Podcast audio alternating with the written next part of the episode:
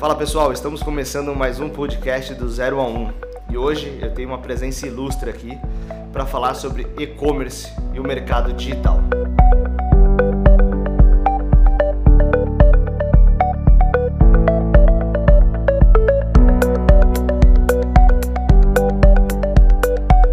Bem-vindo, Samuel.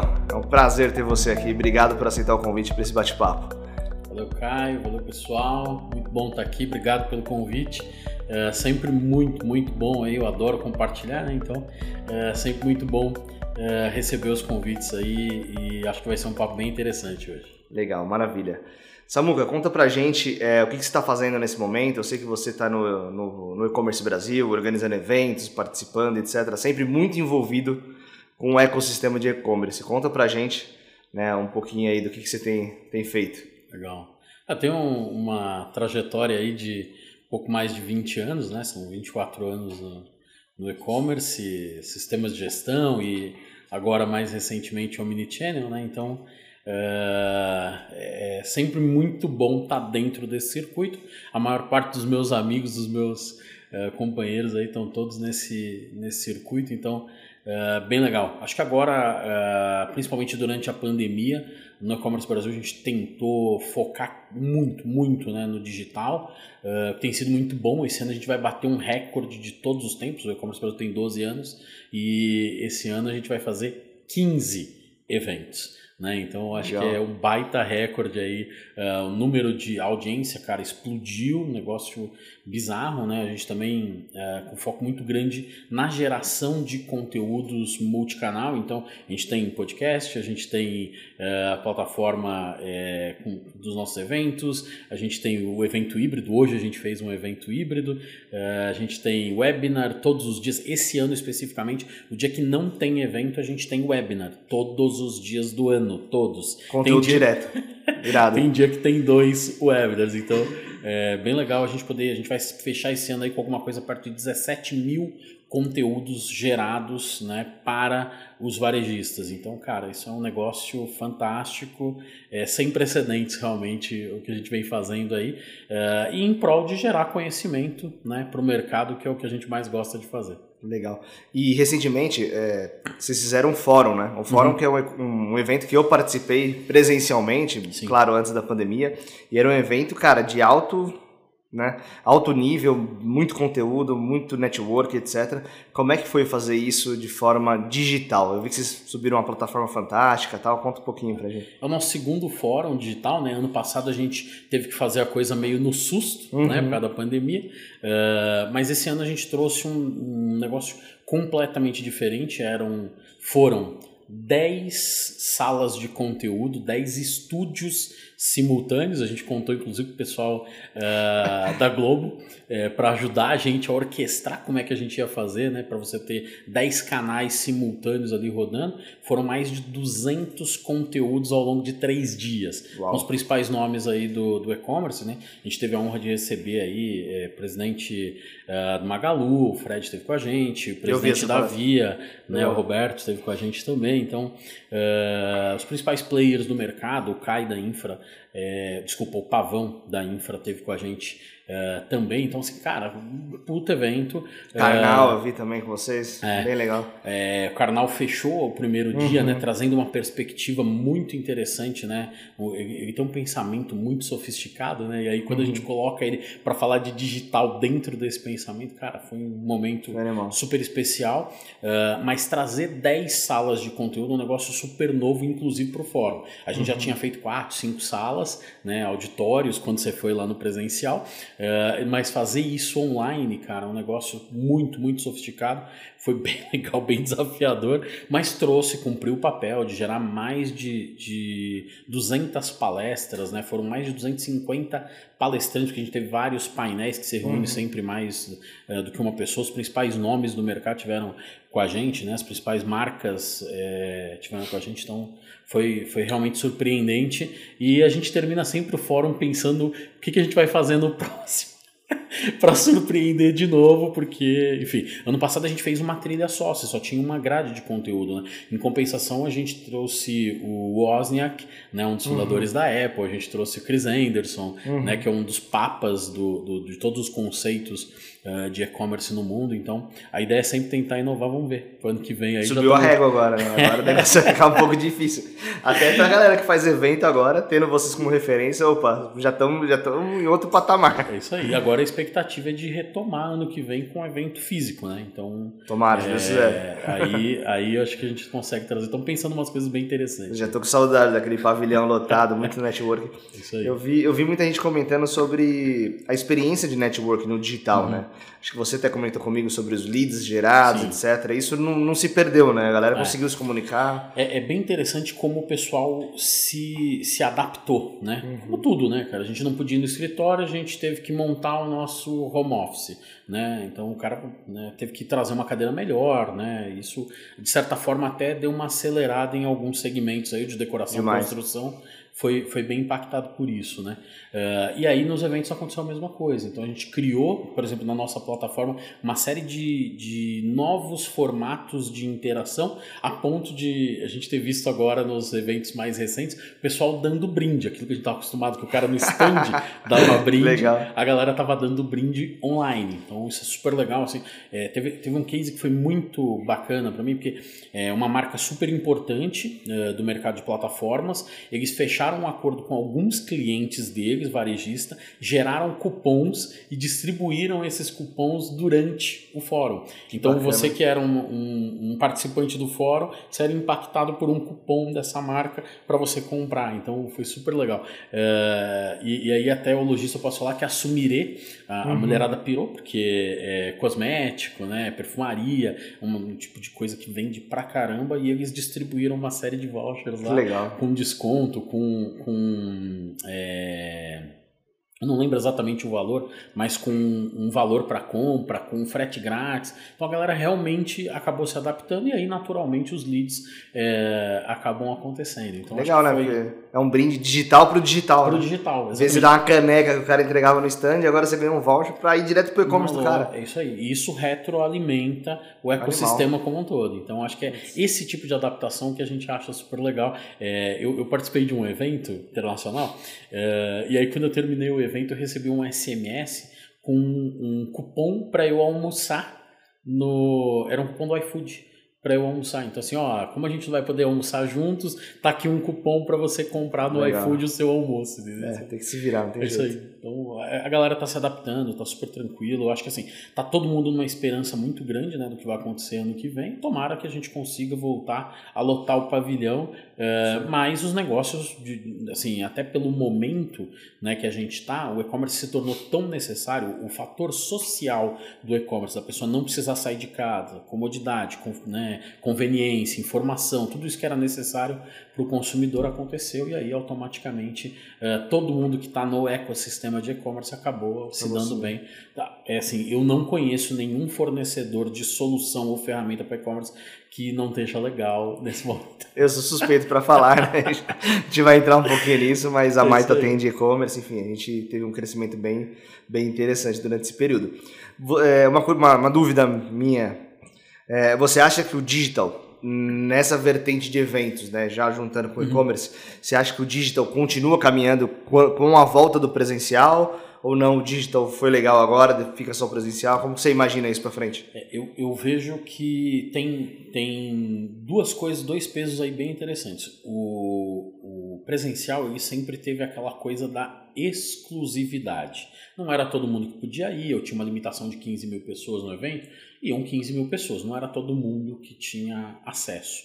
Né? O digital é mais democrático. Né? Eu consigo fazer um evento para 50 mil pessoas se eu quiser. Se eu for lá e, e, chacoalhar a base, a gente consegue trazer um número muito grande. Então, é, acho que a gente mantém o híbrido durante um bom tempo, porque o, fato, o fato de você conseguir entregar coisas muito exclusivas no presencial, né? mas manter o cara que não consegue pegar um voo vir para São Paulo, passar dois dias aqui. Então, é, é, isso é bem interessante. O cara não precisa abandonar lá a operação dele para vir para participar do evento, ele vai conseguir consumir o mesmo conteúdo Legal. sem ter que sair de casa, sem ter que sair da operação dele. Até no fórum teve um negócio interessante, a Lojas Gazin, é, que, que, é um player bem, bem legal, e né, a gente tem um amigo lá, o Augusto, ele pegou toda a operação dele de e-commerce e já que eles não vinham para São Paulo para fazer presencial, ele simplesmente trancou todo mundo dentro de uma sala e falou: Ó, nós não vamos trabalhar. É como se a gente tivesse dentro. Jogo de Copa do Mundo, velho.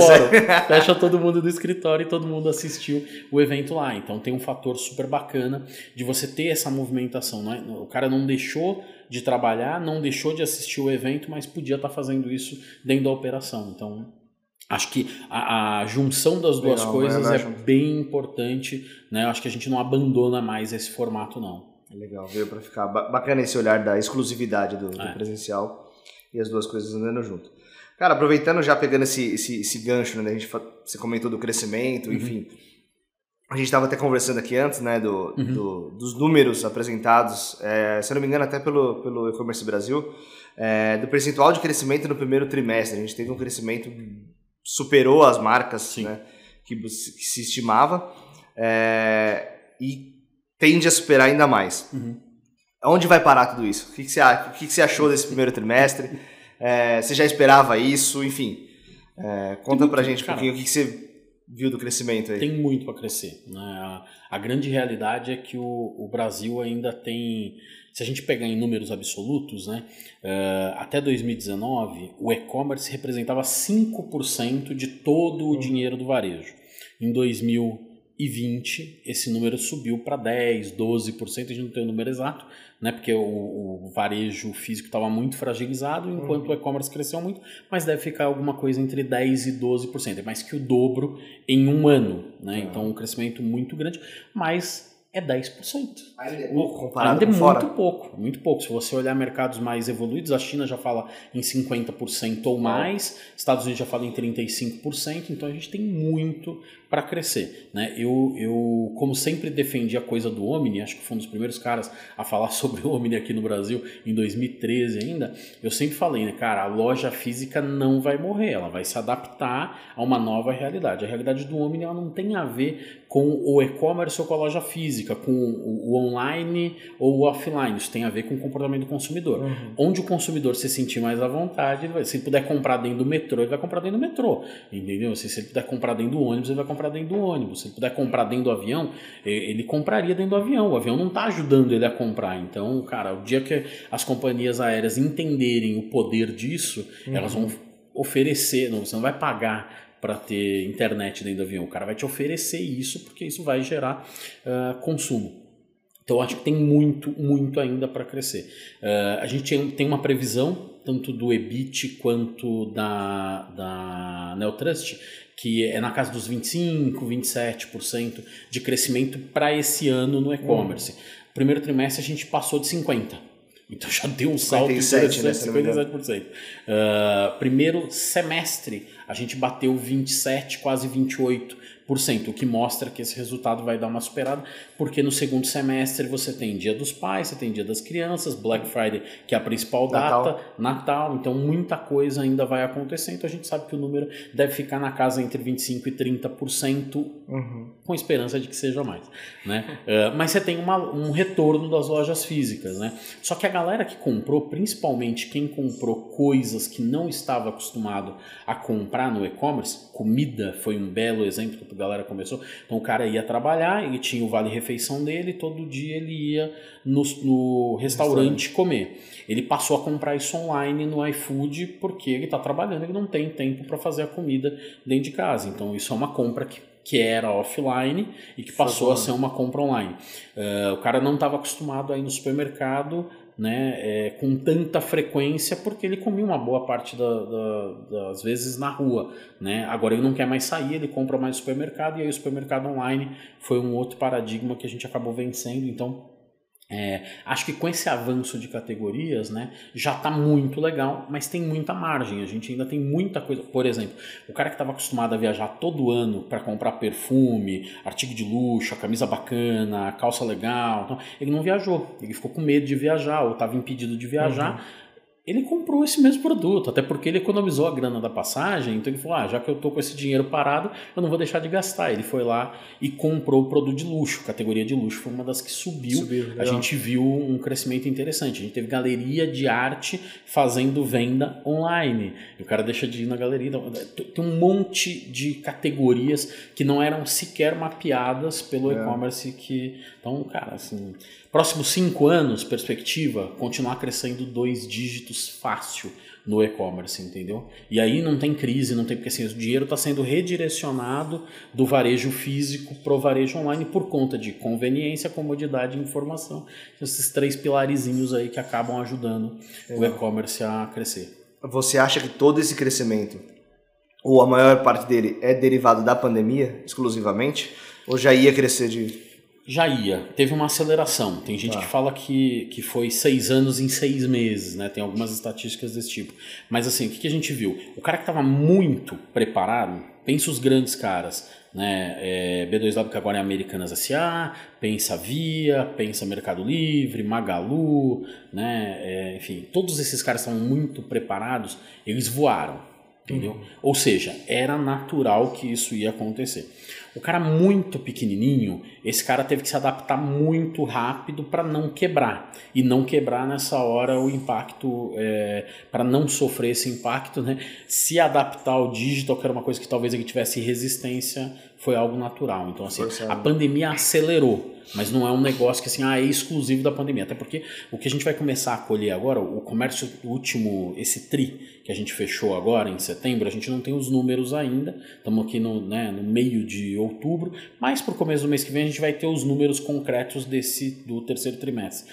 O terceiro trimestre a gente estava com tudo aberto uhum. e a gente ainda assim vai ver um crescimento no e-commerce. Ou seja, a galera, mesmo com tudo aberto, o cara falando assim: pô, será que eu vou na 25 de março? Só que agora ele aprendeu que às vezes se ele comprar um ticket um pouquinho maior, ele já pega frete grátis sem ter que ir na 25 porque alguém deu a dica disso para ele, entendeu? Então, eu não vou mais no braço, né? Tô falando dos grandes centros aqui de São sim, Paulo, sim. que a gente são os lugares que tem realmente essa coisa da aglomeração que muita gente percebeu que é desnecessário. Você vai correr o risco, tirar o carro da garagem, levar o negócio até lá, colocar no estacionamento, pagar por isso, enfim. Para buscar muitas vezes o preço que eu consigo agora que no, eu vou conseguir online. online que eventualmente, se eu fizer a conta, não faz nem sentido ir até lá. Se eu já sei o que eu quero comprar, Exato. se não é aquela compra de impulso que eu fui lá para decidir, então, se é aquela coisa que já é concreta, o cara vai comprar online. Então a gente vai continuar a ver uhum. crescimentos ainda, porque tem muita margem para esse tipo de coisa acontecer. Então, é, a ideia, a expectativa é que esse ano a gente representasse aí mais ou menos 15%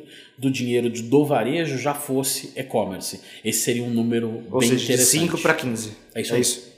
Legal. Até porque tem, você comentou do, do, do, do perfil do consumidor, uhum. né? Então, tem esse, uma, um, alguns entrantes. Aquela senhora que não fazia isso. compra de... Putz, na pandemia eu comprei cerveja online, comprei gin online, coisas que eu não fazia antes. Uhum. Né? Então teve muito disso. E às vezes no mesmo preço que eu, que eu tinha no Você mercado. Já então, acostumado. é muito categoria, é, perfil, tem toda essa galera é, vindo pro. É, a, a, coisa do comportamento do consumidor é muito louca, porque eu, por exemplo, que estudo o comportamento do consumidor há 15 anos, né? Você fica observando que toda vez que o cara aprende um negócio que torna a vida dele mais fácil, né? O Facebook mostrou semana passada para gente uh, todo o motor de vendas pronto no WhatsApp. Tá pronto. Entendeu? Então, assim, ó, você consegue subir o catálogo, você consegue fechar uma venda, você consegue passar o cartão dentro do WhatsApp. Só que eles não resolveram o frete ainda, a entrega. Tá uhum. faltando essa última milha ali. A hora que eles resolverem isso, cara, eles entregam uma solução para o mercado que a galera passa a comprar no WhatsApp de uma empresa, não é mais da, da amiga, entendeu? Não é da blogueira, não, eu vou comprando agora de uma loja dentro do WhatsApp. Essas coisas todas vão facilitando. A gente tem o botão comprar hoje dentro do Instagram, né? Isso é um outro paradigma que foi vencido. Eu não preciso sair de dentro do Instagram e ir para loja.com.br para fazer a compra de um negócio que eu gostei que estava no Instagram. A gente tem Pinterest, que para mim era um negócio que ia morrer, fechando um acordo com o Shopify para que o lojista possa vender o catálogo dele dentro do Pinterest. Então você entra no Pinterest, você tem o botão comprar e você compra lá. A gente tem o Twitter pilotando nos Estados Unidos a venda. Então todas essas frentes, é, especificamente de redes sociais, né, que, que tem muita presença das pessoas no dia a dia, isso faz com que uma série de categorias, uma série de comportamentos comecem a funilar. Então assim, o TikTok está fazendo o mesmo experimento. Então é, a galera que me migrou, que saiu do Facebook, deixou de ter Facebook, está no TikTok, já tem a oportunidade de comprar. O Facebook também já tem o marketplace. Então, isso tudo vai cercando o consumidor de um jeito que o cara fala assim: meu, não faz sentido. E aí, é, é, essa coisa do cercar é muito louca, porque quem tem Alexa começa a entender bem o que eu vou falar. A briga hoje de todo mundo para vender é presença no dia a dia das pessoas. Então, se o cara está acostumado a assistir o jornal Bom Dia São Paulo, Bom Dia Brasil, né, na, na Rede Globo, é, ele está muito influenciado por, pelo que ele vê ali. Imagina se amanhã ou depois a Magalu compra a Rede Globo. Isso pode acontecer, é uma uhum. concessão que está em aberto, que tem problema. E se isso acontecer, isso pode ser muito bom para vender coisas. Agora pensa, Alexa, é, você tem o, o teu Amazon Prime, que ele te dá o Amazon Prime Video, te dá música, né? E te dá a possibilidade de você falar com a Alexa e colocar coisas dentro do carrinho numa conversa com a Alexa. Exemplo, Alexa, me fala aí a, a receita do bolo de cenoura. Ela fala e ela te pergunta: você tem todos os itens? Se você não tiver, tem algum item que você quer que eu coloque na cesta para você? Entendeu assim? É, isso vai blindando com facilidade, comodidade, conveniência e informação. Sempre essas três bases, uhum. esses três pilares. Vai blindando um novo comportamento de consumo que é o cara comprar cada vez mais sem perceber que está comprando, porque o cartão já está armazenado, entendeu? A coisa, é, é, é mais ou menos como se o Spotify decidisse daqui a pouco te vender alguma coisa. Entendeu? Assim, vai ser muito fácil, porque você está tão acostumado, tão habituado. Né? É, já tem um movimento para console e-commerce. O cara que é gamer, ele passa de 4 a 6 horas por semana na frente do game. Por que não vender alguma coisa? Por que não ter um marketplace, um e-commerce dentro do? PlayStation? Entendeu? Essas coisas é que vão tomar uh, novas possibilidades de venda que a gente ainda não tinha enxergado. Entendeu? Legal. Aproveitando o gancho que você trouxe, do TikTok, ali do, do, do Instagram, etc. Onde que entra o live commerce nisso? Legal. É... o, live, live é um negócio muito louco porque é, é justamente você juntar entretenimento com a venda, né? É, então pensa que do mesmo jeito que, que eu estava comentando aqui da Alexa, né? Que você tá ali, teu filho né, pediu para Alexa soltar um pum, e você pediu uma música e não sei o que, e aí você pediu a receita. Do mesmo jeito que você está interagindo ali e aquilo passa a ser entretenimento, uh, o live commerce tem muito essa proposta de, ó, vamos entreter as pessoas de forma que o entretenimento ajude a, a, chegar onde a gente quer. A conversão do live commerce é na casa dos 10, 12% no Brasil, enquanto um e-commerce tradicional a conversão é de 1%. Então, Quando assim, você fala de 12%, são 12%, pessoas, 12 cada, das pessoas que assistem compram um item. Compram. É, a cada 100 pessoas que estiverem assistindo, 12, 12 compra. estão comprando, estão fechando Uau. uma compra. É 12 vezes maior do, do que a conversão de um e-commerce. Entendeu? Assim, pô, mas os investimentos também são muito maiores. Tem que trazer um artista bacana para fazer esse negócio, né? Você tem que conseguir engajar as pessoas. Só que o jeito de comprar tá baseado no entretenimento.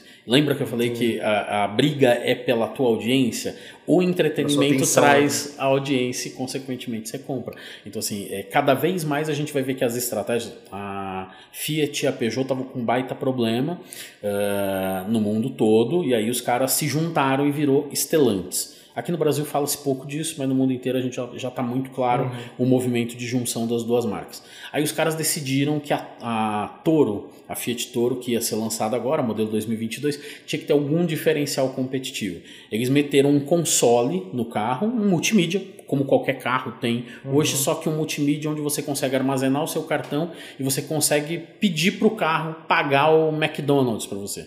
Entendeu? Então, assim, é, Cara, imagina que você tá, você usa o teu carro todo dia, que você use duas horas por dia, uma de manhã, uma de, de tarde, o teu carro. Uhum. E agora o teu carro tem a possibilidade de pagar compras para você, entendeu? É, é... Ele sabe onde você vai ainda, né? Onde você para, onde você abastece, onde você Qual mercado vez, você está perto? Cada vez mais a gente vai ver. Live uhum. commerce é isso, assim, é, é juntar o entretenimento, que é uma parte importante do teu dia. Em algum momento do teu dia você vai ver entretenimento que pode ser na rede social, pode ser no Instagram, no TikTok, pode ser no YouTube, entendeu? É juntar o entretenimento, que é parte importante, é, é a história do smartphone, né? Quantos aplicativos de banco você vai ter no teu smartphone?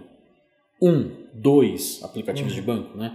É, agora pensa a importância desse aplicativo de banco. Se o banco tivesse um mínimo de inteligência, né, que, que banco tradicional não tem. Eles estão, eles falam que eles são digitais, mas na verdade eles têm pequenas iniciativas digitais. Eles são empresas extremamente uhum. tradicionais. Se ele tivesse inteligência, ele teria montado um marketplace, porque ele tem uma audiência diária. Todas as pessoas que têm um aplicativo de banco entram religiosamente pelo menos uma vez por dia no aplicativo de banco. E o banco só consegue oferecer serviços bancários. Por que, que não está oferecendo para o cara a compra no Magalu? Por que, que o banco não está oferecendo a compra na Americanas? Por que, que não está oferecendo a compra na Amazon? Eles não tiveram inteligência. O Banco Iter, Banco Digital, lançou o primeiro marketplace dentro do aplicativo do banco. Tá uhum. bombando, entendeu? Com ofertas exclusivas. Então, cada vez mais a gente vai ver esse tipo de coisa. Então, se por um lado a Amazon tá olhando muito pro Prime Video e pro Music e para Alexa para tentar trazer entretenimento para tua vida, o que o Mercado Livre faz? Ele vai lá e lança um combo. Que se você comprar esse combo fora do Mercado Livre, ele custa R$ 46,90, que é Disney Plus e Star uhum. Plus. Só que se você comprar essa mesma coisa e ainda vai ganhar desconto no frete, ofertas ofertas exclusivas dentro do Mercado Livre, você paga R$13,90. O que o Mercado Livre quer com Disney Plus? Cara, ele quer que você saiba que o Mercado Livre está te proporcionando entretenimento. Sim. Entendeu? O que o Magalu faz, por outro lado? Quase derrubei. Uh, o Magalu, por outro lado, vai lá e compra Canaltech, depois compra Jovem Nerd. Aí você olha essas duas coisas e fala, meu, que tanto o Magalu quer falar com nerd? Eles não vendem nada para nerd. E aí depois que eles fazem essas duas aquisições e que eles têm conteúdo para isso, e que eles têm o canal, e que eles têm o público, e tem a tribo, aí ele vai e compra o Kabum. Entendeu? Show. É porque essas coisas vão se conectando. Entretenimento Fantástico. é o que mais vai vender. Então, se a gente quer sair de 10%, 15% de vendas no e-commerce e dar um salto para 30%, a gente está falando que entretenimento possa ser parte importante das vendas uh, que vão acontecer daqui para frente. Legal. Estamos falando de cinco anos, tá? Mas assim, estou é, contando um pouco dos movimentos que algumas pessoas veem essas coisas isoladamente e falam, por que, que o mercado está fazendo isso? Por que, que o Magalu está fazendo isso? Por que, que a Amazon está fazendo isso? Mas no final do dia, tudo isso está orquestrado por uma única iniciativa. Eu preciso ter mais tempo das pessoas. Por que, que eu vou comprar mais com a Alexa? Cara, porque eu falo com a Alexa, eu, eu dou bom dia para ela, ela me conta os porquês do dia de hoje. Ela me conta uma história sobre muito. É, ela me, e aí essa interação vai fazer com que seja mais fácil eu comprar uh, com a Amazon do que comprar com o concorrente. Então é meio o, natural. Eu não sei se você viu, eu vi uma publicação esses dias falando nessa linha de entretenimento da série nova do Netflix. Eu não assisti, eu estava até conversando com, os meninos semana passada. Como que é o nome lá, Não É Round Six. Round Six. Round Six. E Parece que um dos caras usa um tênis, acho da Adidas, XPTO. Não sei se é Adidas ou Vans. E o Vans foi, estourou, tipo, estourou. Tipo, não sei quantos por cento de venda. Uhum. Olha o potencial do entretenimento. A série estourou, claro, indiscutível. Sim. Não sei se é bom porque ainda não vi. Mas o tênis que o cara tava, tipo, bum. Né? Tudo, tudo orquestrado por. É, quando, quando teve. Netflix soltou uma outra série também um tempo atrás que falava de xadrez.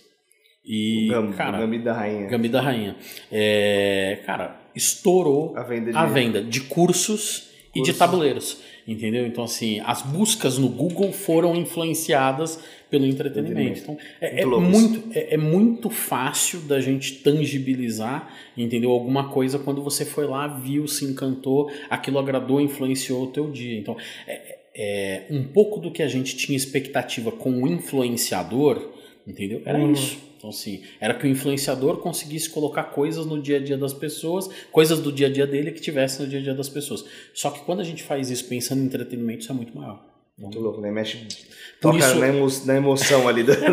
Por isso live commerce se tornou um troço Legal. tão importante, porque você está disputando a audiência. E, e, de verdade, assim, eu não vou me assustar se o Magazine Luiza, se o Mercado Livre, se um cara desses grandes comprar tô falando da Rede Globo, mas podia ser qualquer uma dessas empresas de canal aberto que estão com concessão para vencer, para renovar tal. Eu não ia assustar. Por quê? Porque hoje está claro para esses caras que quanto mais presença eles tiverem no dia a dia, maior eles vão ser.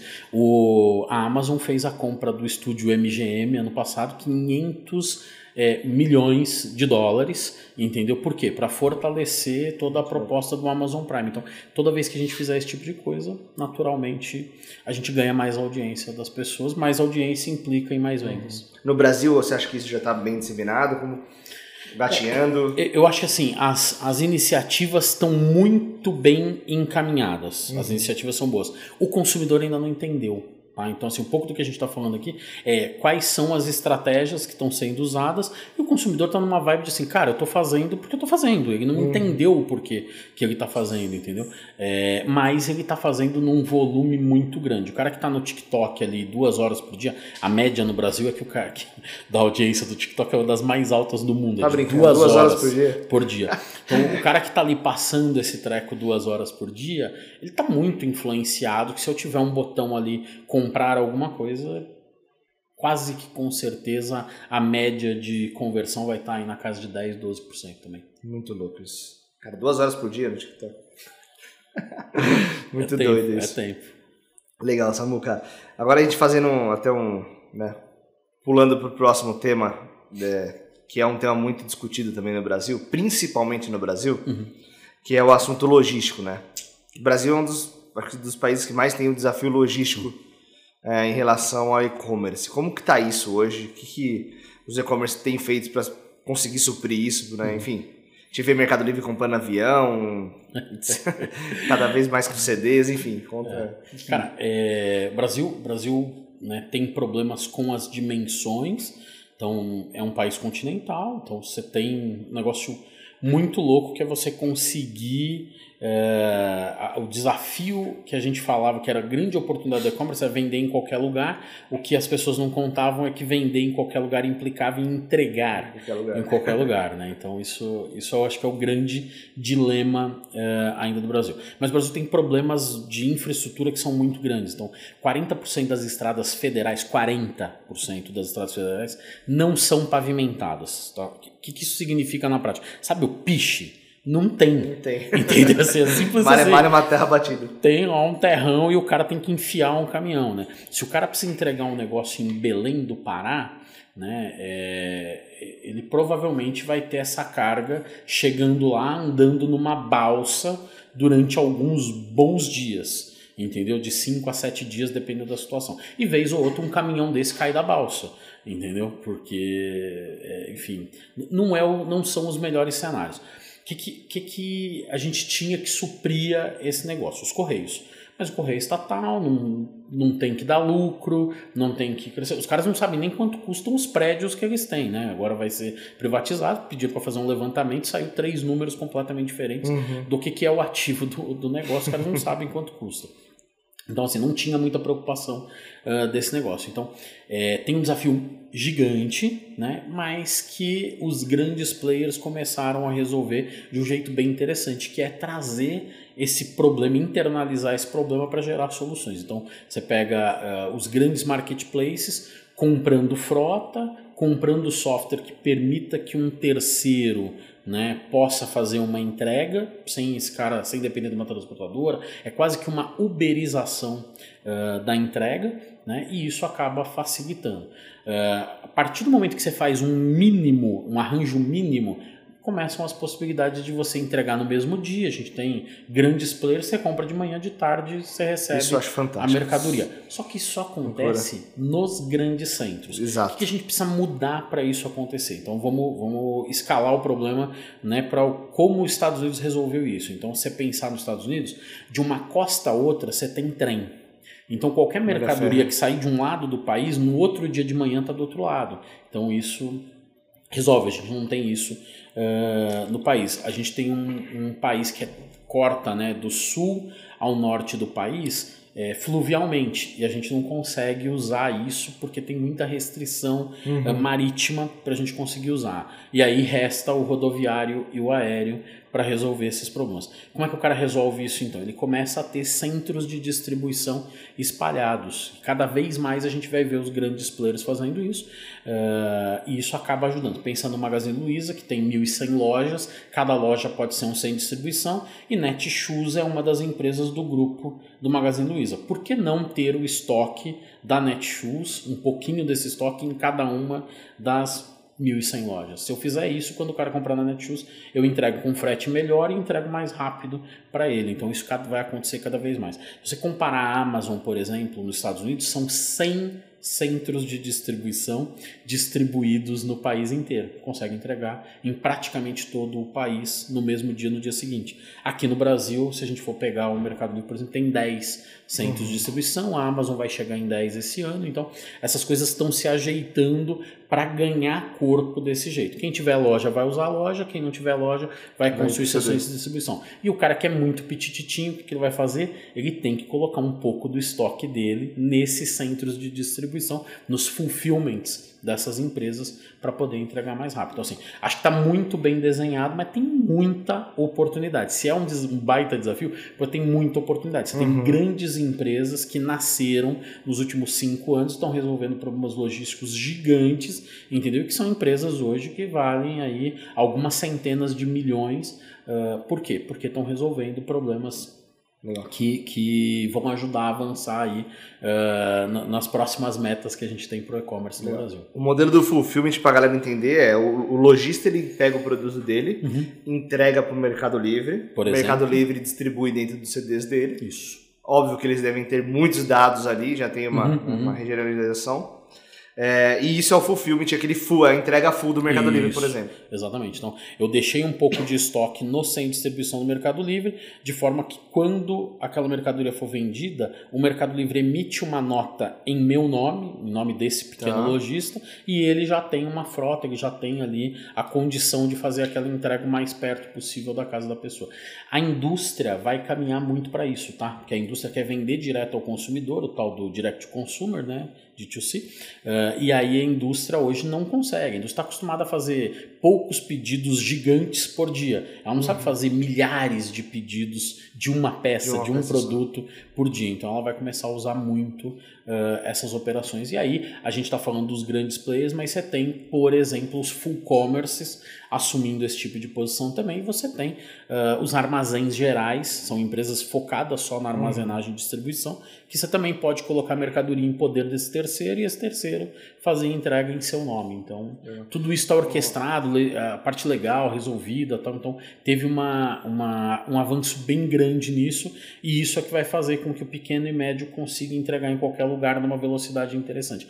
Essa coisa, eu sempre pensei que ia ter um limite para a entrega, né? Assim, ah, a entrega vai chegar num ponto que não dá mais para entregar em menos de uma hora. Dá em, por incrível que pareça, né, o iFood está provando isso aí com entregas de 10 minutos agora, colocando uh, a, as, as. Esqueci o termo agora.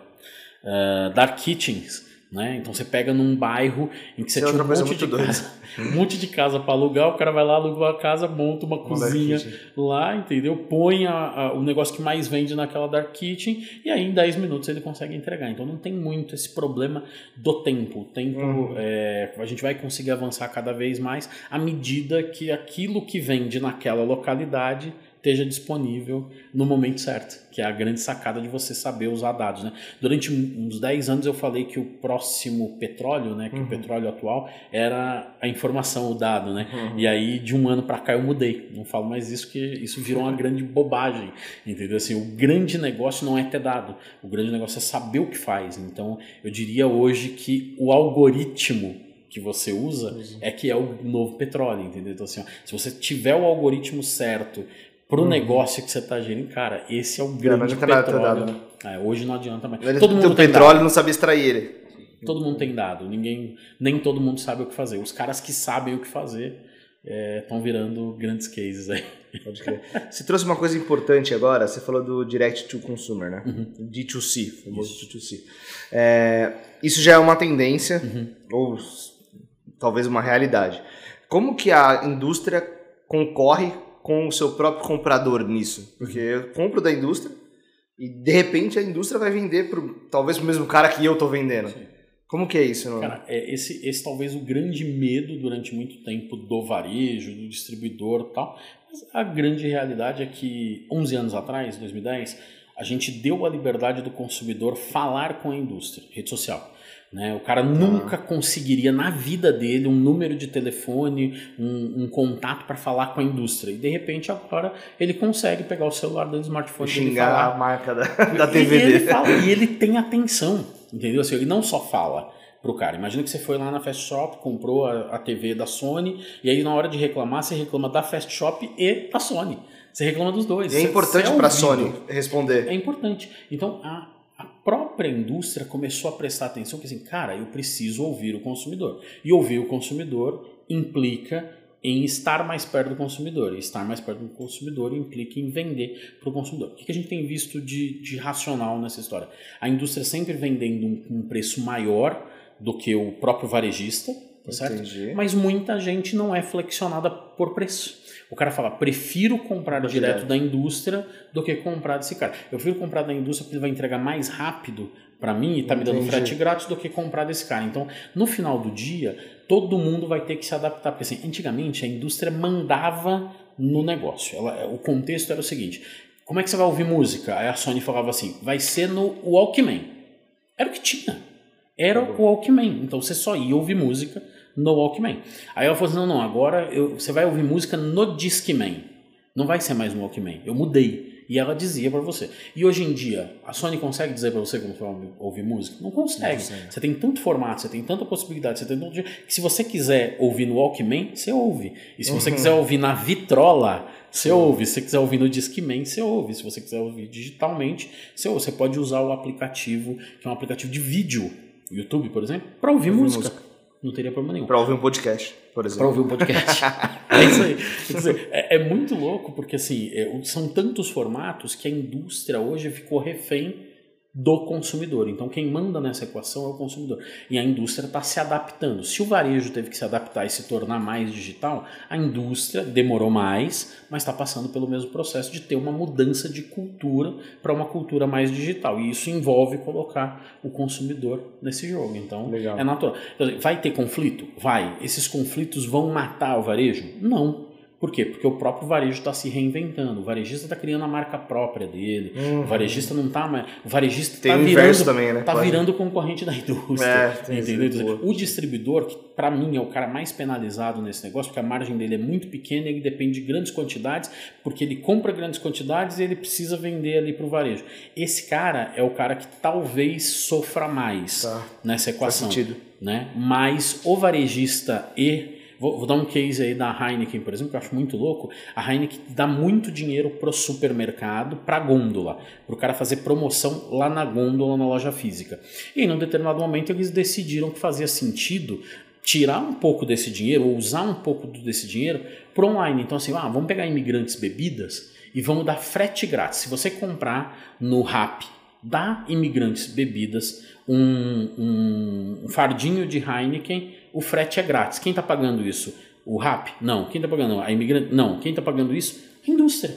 A indústria está tirando um pouco de dinheiro do ponto físico e colocando no online. Então, por que não Legal. juntar essas coisas? Eu fiz o case, por exemplo, da Mormai da Souvenir, onde eh, a realidade é que a indústria está vendendo direto para o consumidor, mas entregando esse pedido na mão de um varejista que está dentro do ecossistema dela. Então, você comprar loja.souvenir.com.br, você comprar uma lata de tinta, ele fala assim: você quer receber de qual loja? Qual loja você quer que entregue? Essa aqui, essa aqui, essa aqui. É um marketplace de uma indústria, monomarca, onde a, a indústria não está quebrando a cadeia. A Mormai faz isso sem ninguém ver. Você entra lá, mormaishop.com.br, compra um produto, você não sabe quem vai entregar. Provavelmente vai ser uma franquia ou um revendedor Entendi. da Mormai que está mais próximo da tua casa. Eu preciso contar isso pro cara? Não.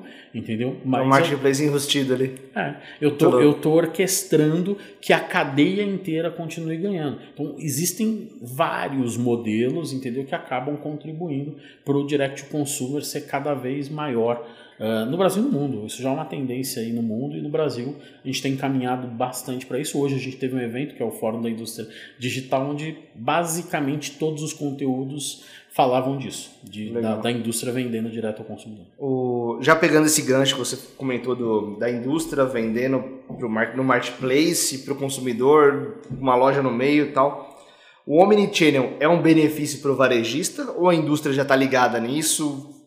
Como que tá isso? Omnichannel, você que é um dos caras que mais manjam disso no Brasil. Cara, o, o Omni é um negócio muito louco, né? Porque assim, é basicamente você mudar o conceito de que antes o consumidor ele era uma ponta do negócio. Então você tinha o teu negócio aqui e o consumidor era uma ponta. A partir do momento que a gente assume o Omnichannel, o consumidor é o centro das estratégias que você vai fazer. Então, nessa, nessas estratégias, você pode envolver qualquer coisa. Você pode envolver a indústria, que é o cara, imagina você falar assim, cara, eu não comprei da loja de surf XPTO, eu comprei da Mormai. O cara que ama a marca, o cara que gosta da marca, ele fala, comprei da Mormai. Só que ele não sabe que a Mormai já vendeu isso para o distribuidor, o distribuidor já vendeu isso para a loja, quem vai entregar aquilo para ele é a loja. É a loja. Mas ele tem uma admiração, ele queria comprar da Mormai. E aí Legal. o ecossistema inteiro pode interagir.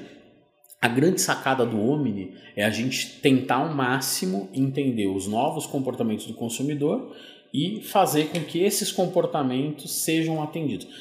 Isso implica numa série de coisas malucas, do tipo, é, se eu não tinha, minha empresa não tinha TikTok e agora eu tenho milhões de brasileiros no TikTok, eu deveria estar no TikTok é, implica que amanhã vai surgir uma nova rede social, uma nova rede de comunicação, um novo formato de venda que pode ser vender na, no, no painel da Fiat Toro, que pode ser vender no console do videogame, que pode ser vender na tela de 21 polegadas da geladeira que você tem na tua casa, na TV, porque agora a TV roda Android, então meu aplicativo deveria estar lá para o uhum. cara comprar no controle remoto. Então, implica em que a empresa esteja no máximo de canais possíveis. Por quê? Porque o consumidor vai usar cada vez mais um número ilimitado de canais. Não tem mais o cara que só gosta de rádio. Tem o cara que gosta de rádio, assiste televisão, mas também vê o YouTube e foi no Instagram hoje e foi no TikTok e ele navegou numa série de canais tão grande, entendeu? Que a empresa deveria ter presença. E esse é o maior desafio do Omni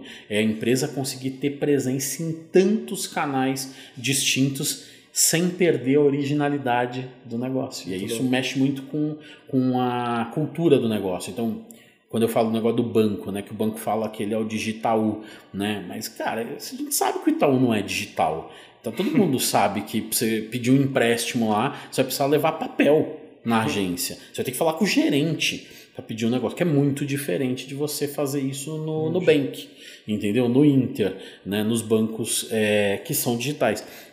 Então, assim, tem um desafio muito grande nessa história toda que é cultural.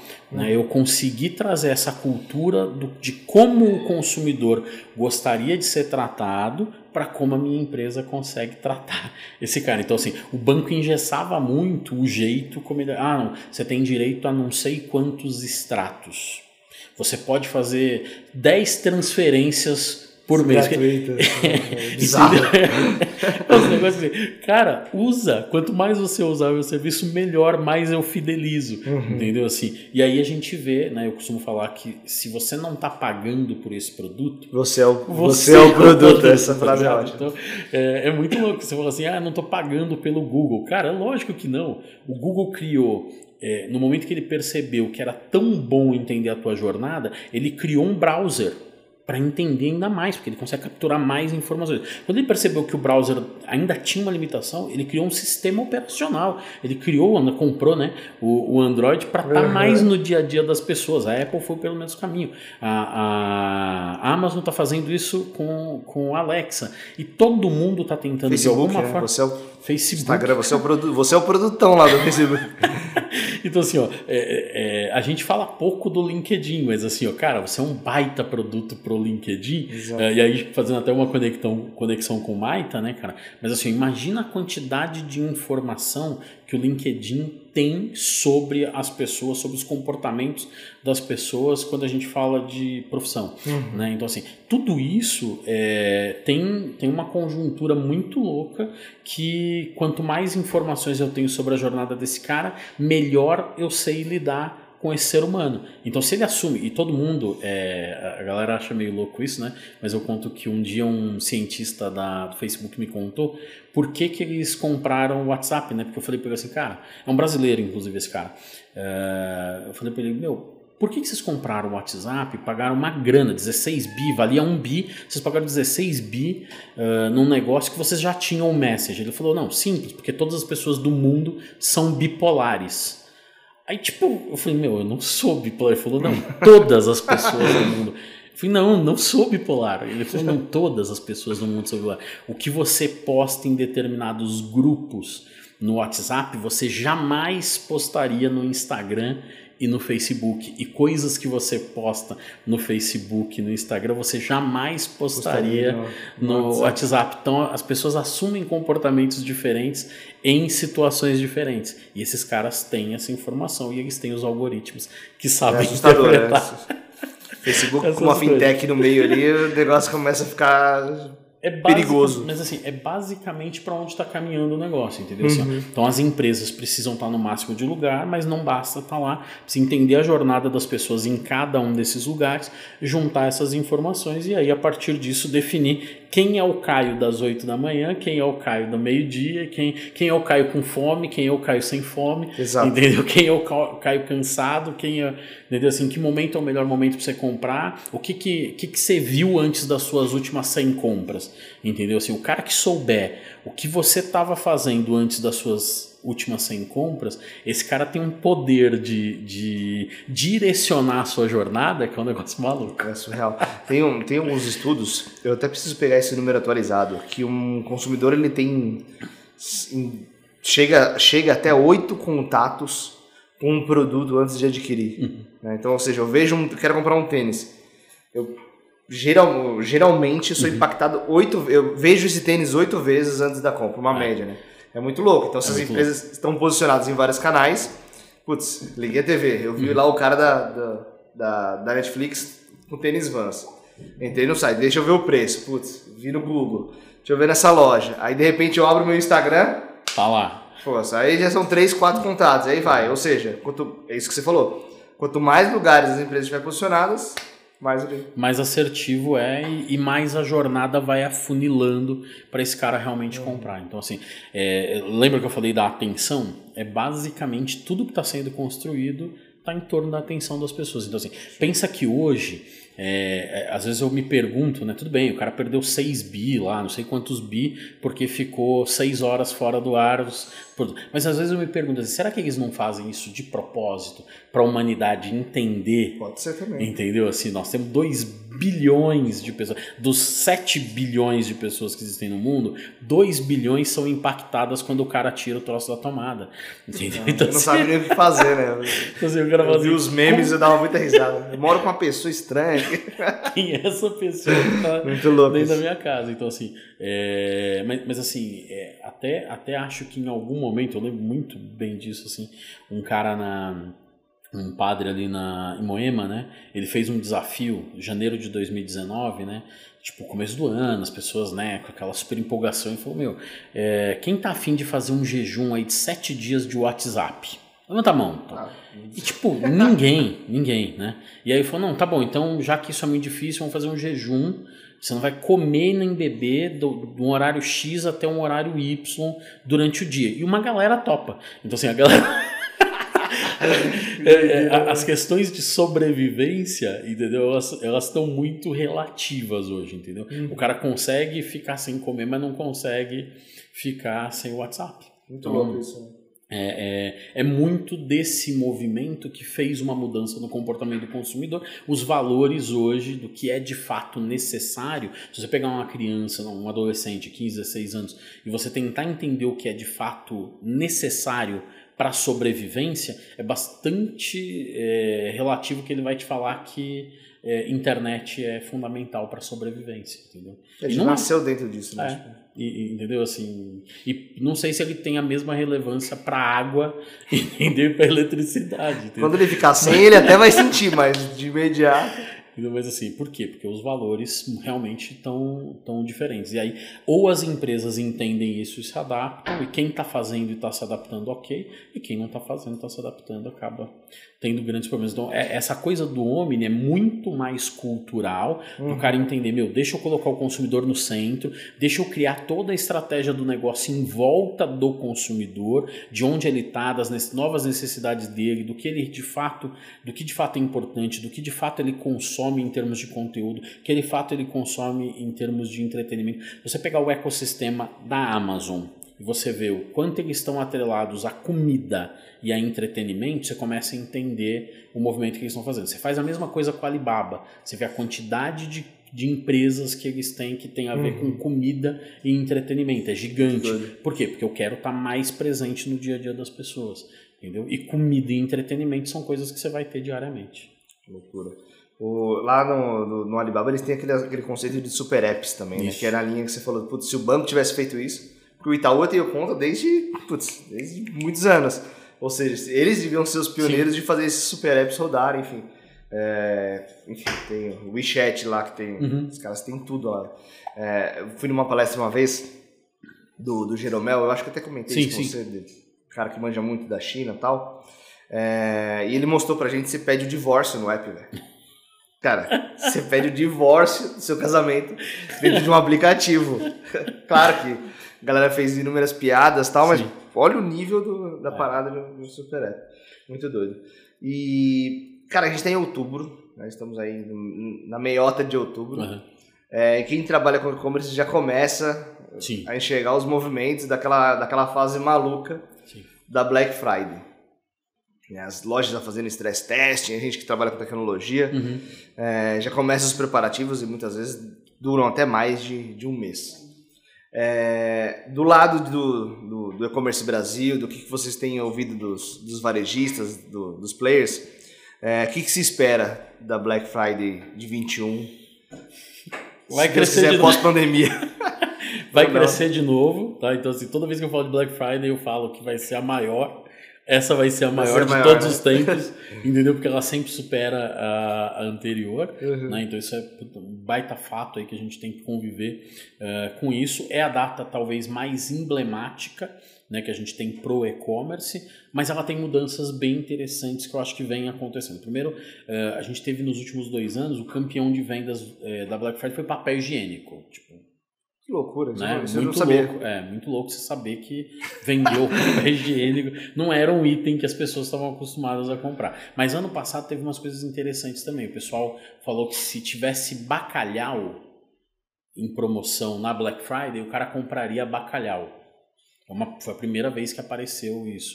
Ela falou: se tivesse moeda estrangeira, dólar, euro, em promoção na Black Friday, o cara compraria porque estava numa alta muito grande. Então acho que assim que a gente pode esperar para esse ano? Primeiro, é, que categorias, que coisas diferentes sejam muito atrativas. É o cara que quer comprar vinho para repor a adega dele para preparar para o final do ano, é o cara que quer comprar comida porque tá caro para caramba comprar carne, então se a carne uhum. tiver em promoção na Black Friday ele pode comprar. Na Black Friday vai bombar. Né?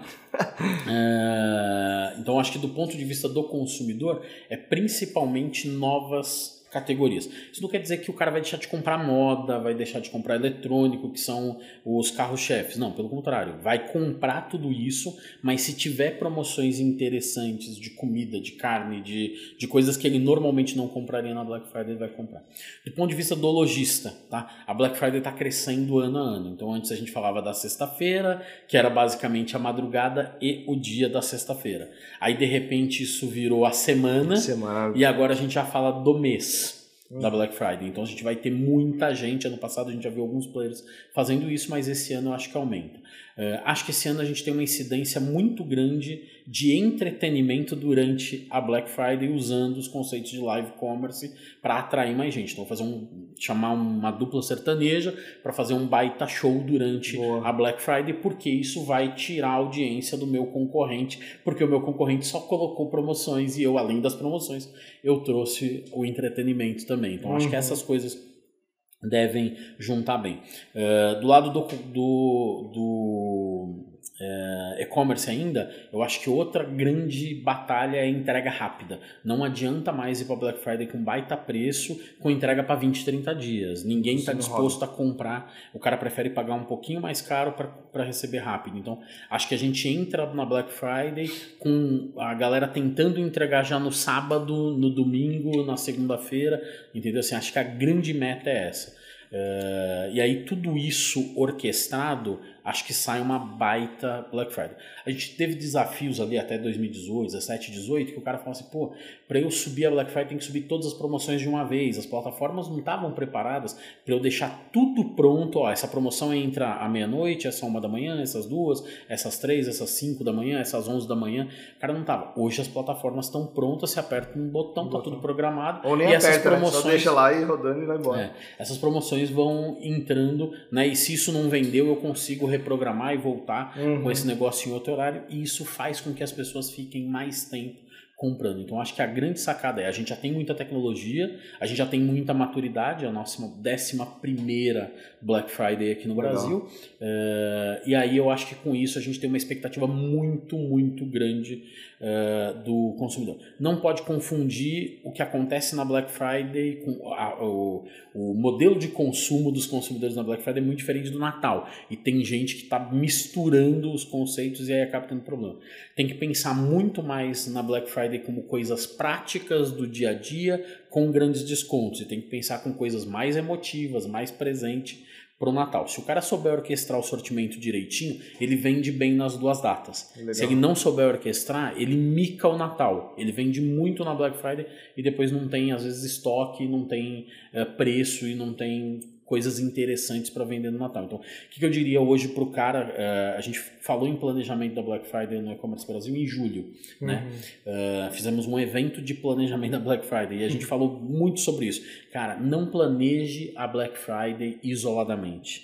Tem que planejar a Black Friday junto com o Natal. Porque aí você vai decidir o mix certo, o público certo, as ofertas certas. Às vezes, o mesmo produto você já tem que definir as duas estratégias de preço e Legal. entrega para as duas coisas. Se fizer isso direitinho, vende bem nas duas datas. Acho que essa Legal. é a grande sacada. Tem, tem uma, uma das duas mais, é, é mais relevante para o pro, pro digital? Para o e-commerce, a Black Friday é muito mais relevante que o Natal. Ah. Tá? Mas assim, é, isso é só por uma questão de orquestração. O cara pega tudo que ele vai vender com 70% de desconto e joga na Black Friday. Aí ele fica sem promoção para ter no Natal. Então, por isso que eu acho que cada vez mais a gente vai falar no equilíbrio dessas duas datas, porque ano passado, por exemplo, teve caras que vendeu muito bem na Black Friday e ficou desabastecido. Só que ele não conseguia comprar, porque a indústria estava fechada. Entendeu? Aí ele não hum. conseguiu comprar. Aí ele teve um baita mico na, no Natal, no porque Natal. ele não tinha estoque, não tinha produto para vender. Então, esse ano a gente está falando para os caras, cara, faz a estratégia das duas datas em conjunto. Decide muito bem que mix você vai trabalhar em cada uma das duas datas. Fizer isso direitinho, é história de vender, nas duas. Sucesso. Isso aí, velho. Que aula, hein? Isso aí. Samuca, cara, é... queria te agradecer demais por esse bate-papo. É sempre muito rico essa, essa troca com você. Agradecer pela parceria aí que Completamos agora um ano. Um ano, um ano. E hoje se conhecendo pessoalmente, acho Verdade. se adaptando aí como, como todo mundo. Cara, é um prazer falar contigo. Obrigadão por ter vindo. É, obrigado, uma, é, é uma verdadeira mundo. aula. Tenho certeza que a galera vai adorar esse, esse bate-papo. Obrigado, pessoal. Valeu. Valeu, gente. Obrigado. Deixa o like, segue o canal e tamo junto. Valeu. Valeu.